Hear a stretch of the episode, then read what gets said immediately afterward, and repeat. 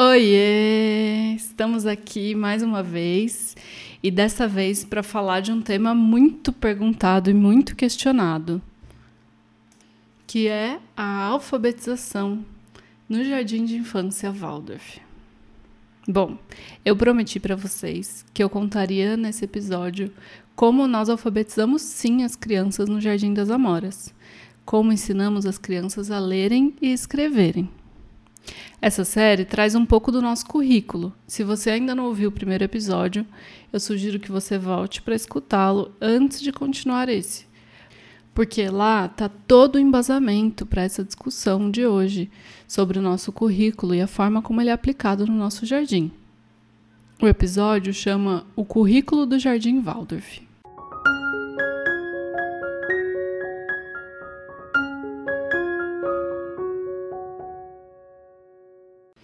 Nora, você está dizendo que vocês alfabetizam as crianças, mas quando eu entro na escola, eu só vejo as crianças brincando.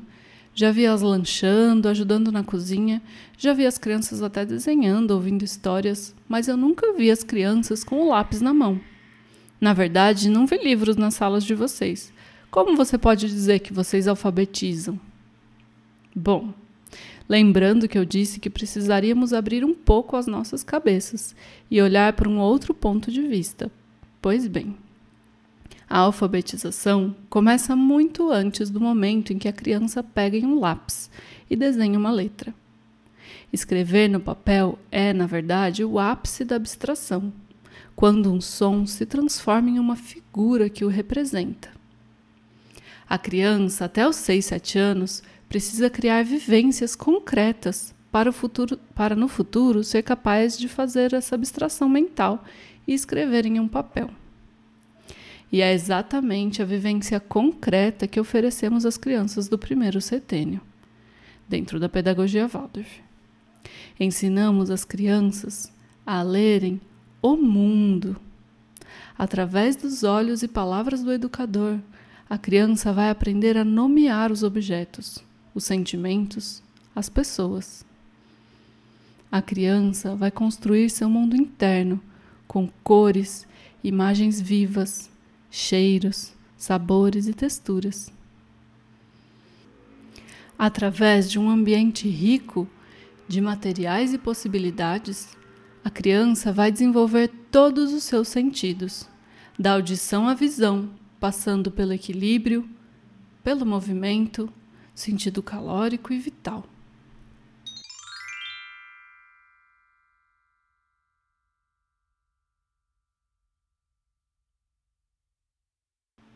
Uma criança deitada com a barriga encostada na grama gelada, os bracinhos pinicando na superfície da grama com os olhos fixos em um cogumelo que nasceu da noite para o dia, está além do mundo.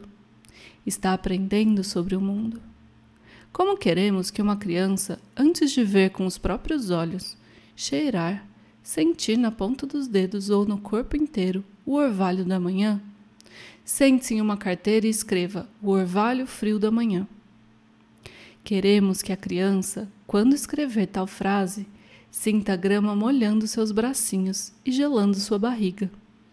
Que ela se lembre dos cogumelos recém-brotados magicamente no quintal em uma quinta-feira de outono. Queremos que a criança traga de dentro para fora a escrita, que use as letras, as palavras e as frases para se colocar no mundo. Que a escrita não seja um limitante, e sim asas para que essa criança possa voar. Que por vontade própria ela coloque no papel aquela representação abstrata do orvalho. Caso contrário, as palavras serão só palavras frias e mortas.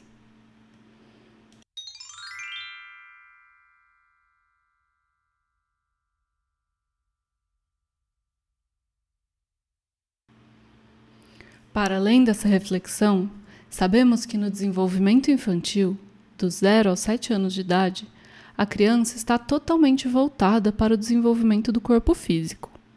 Basta olharmos para uma criança saudável e vemos que elas não param. Elas têm necessidade de movimento. Basta olharmos para uma criança pequena e vemos que elas têm necessidade de tocar em tudo, descobrir tudo com o tato. Levam a boca até uma certa idade, querem sentir o mundo com o corpo todo. Basta olharmos para uma criança e vemos como ela gosta de desafiar seu próprio equilíbrio. Gira, gira e depois anda para ver se vai cair. Descobre riscos no chão para andar sobre eles. Basta olharmos para uma criança e sabemos do que ela precisa. Sua energia de vida está toda voltada para o desenvolvimento do seu corpo físico. O estímulo dos quatro sentidos básicos, o movimento, o equilíbrio vital e o tato, permite o pleno desenvolvimento desse corpo físico, que aos sete anos, com a troca dos dentes, estará finalmente pronto para pensar abstratamente.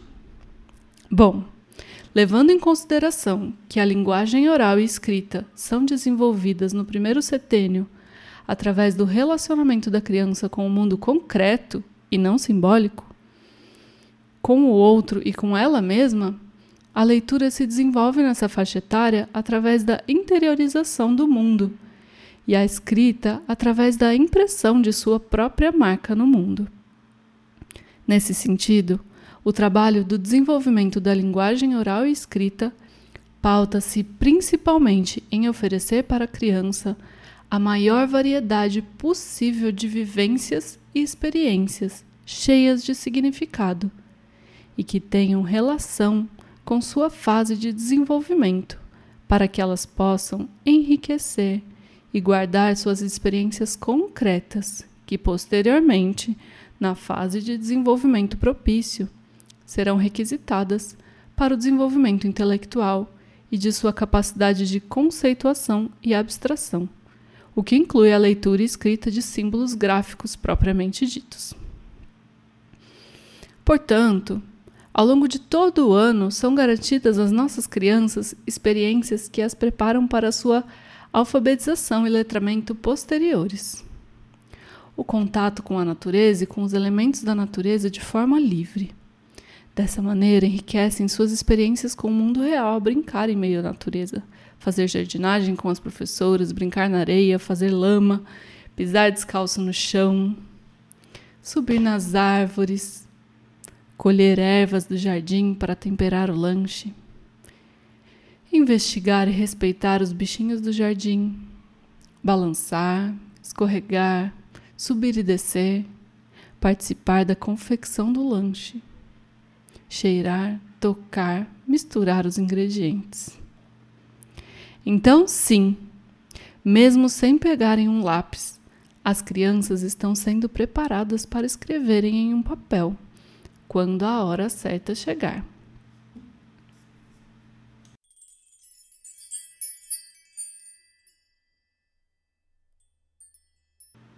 Mas, Nora, você ainda não me explicou como que a professora vai lidar com meu filho no primeiro ano, se ele ao menos aprendeu a segurar um lápis no jardim.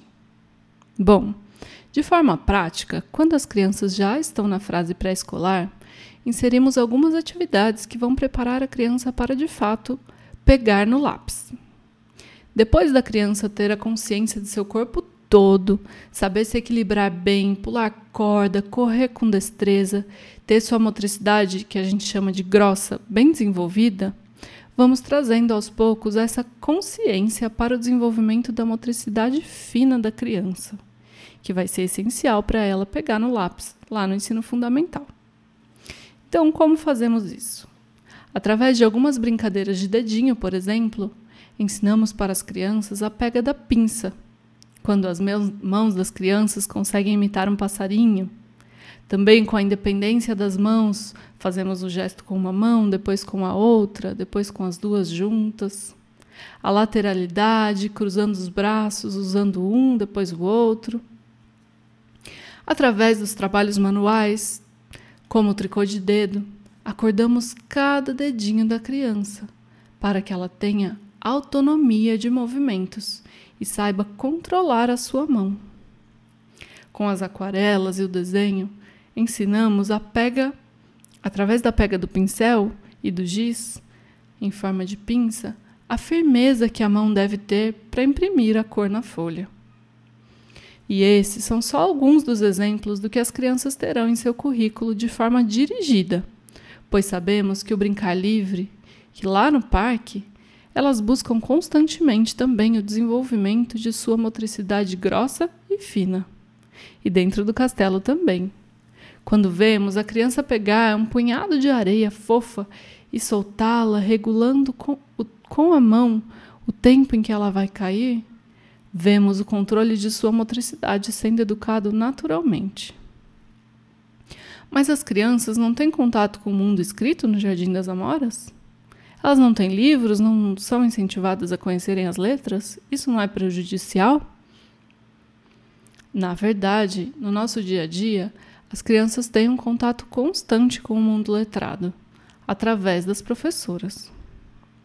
Afinal, nós vivemos nesse mundo e as crianças estão inseridas nele e observam tudo ao seu redor. Nós escrevemos a lista de lanche em frente às crianças, usamos diversas receitas na culinária ao longo do ano, nos comunicamos com os pais através dos bilhetes no caderno. As crianças têm seus nomes escritos em objetos pessoais, como o copo ou a escova de dente, e assim ela vai também se familiarizando com esse mundo letrado. Sempre que a criança nos pergunta algo em relação a uma letra ou um número, nunca deixamos essa criança sem resposta. Se ela está interessada em saber, deve ser acolhida e respondida. Mas veja bem, se a criança perguntou: Que letra é essa, professora? Respondemos apenas: Essa letra é a letra B. Sem maiores explicações.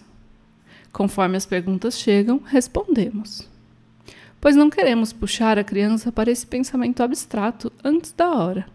Mas também não queremos que ela não seja respeitada e estimulada em sua busca e interesses. Quando uma criança começa a se interessar precocemente pela escrita, nós voltamos a olhar para o desenvolvimento do seu corpo físico, novamente. Como está o andar dessa criança? Como está o equilíbrio? Se tudo vai bem, essa criança está num caminho perfeitamente saudável do desenvolvimento. As crianças têm se interessado por esse mundo cada vez mais cedo, e tudo bem, contanto que seu desenvolvimento físico não esteja sendo deixado de lado. A leitura, a narração da mesma história repetidas vezes também é uma prática pedagógica do Jardim das Amoras, que além de possibilitar à criança que crie seu mundo interno, também ajuda a ampliar o seu vocabulário, conhecendo novas palavras, diferentes daquelas usadas no nosso dia a dia. Cada vez que repetimos uma história, a criança amplia sua na sua mente o cenário daquela história e amplia também o seu vocabulário em algumas palavras. Depois de alguns dias ouvindo a mesma história, as crianças já sabem recitá-las o que demonstra também que estamos estimulando sua memória viva. E é assim que preparamos as nossas crianças para, no primeiro ano, apenas concretizarem o ato da escrita e da leitura, que, se tudo correu bem no jardim de infância, já está prontinha para brotar. Recebemos relatos de crianças nossas que foram para escolas tradicionais e depois de um semestre estavam lendo com mais propriedade do que aquelas crianças que começaram a ser alfabetizadas aos três anos de idade.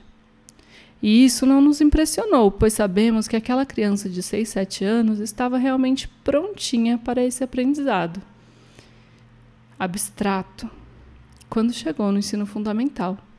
E assim o aprendizado brotou de dentro para fora. A criança não está apenas repetindo mecanicamente, está transbordando seus aprendizados para o papel. Também é muito importante lembrar que, mesmo no fundamental, não precisamos ter pressa para que a criança logo esteja lendo e escrevendo com perfeição. O primeiro ano de hoje corresponde ao pré do nosso tempo, e o processo inicial de alfabetização vai até o terceiro ano.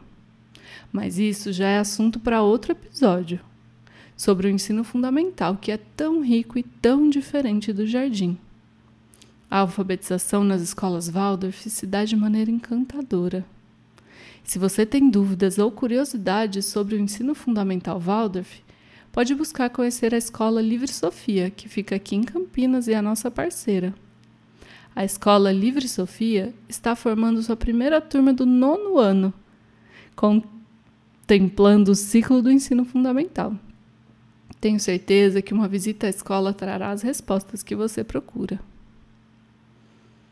E, para encerrar esse episódio, eu convidei a professora Marina, professora das crianças grandes do nosso jardim, para recitar um lindo poema de Manuel de Barros. Eu queria usar palavras de ave para escrever. Onde a gente morava era um lugar imensamente e sem nomeação. Ali a gente brincava de brincar com palavras, tipo assim. Hoje eu vi uma formiga ajoelhada na pedra. A mãe, que ouvira a brincadeira, falou: Já vem você com suas visões, porque formigas nem têm joelhos ajoelháveis e nem há pedras de sacristias por aqui. Isso é traquinagem da sua imaginação. O menino tinha no olhar um silêncio de chão e na sua voz uma candura de fontes. O pai achava que a gente queria desver o mundo para encontrar nas palavras novas coisas de ver. Assim, eu via a manhã pousada sobre as margens do rio, do mesmo modo que uma garça aberta na solidão de uma pedra. Eram novidades que os meninos criavam com as suas palavras. Assim, Bernardo emendou nova criação. Eu hoje vi um sapo com olhar de árvore. Então era preciso desver o mundo para sair daquele lugar imensamente e sem lado. A gente queria encontrar imagens de aves abençoadas pela inocência. O que a gente aprendia naquele lugar era só ignorâncias, para a gente bem entender a voz das águas e dos caracóis. A gente gostava das palavras quando elas perturbavam o sentido normal das ideias. Porque a gente também sabia que só os absurdos enriquecem a poesia.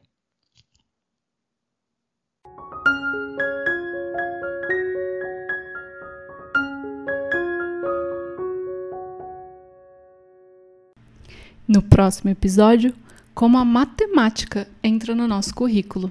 Espero vocês. Até lá!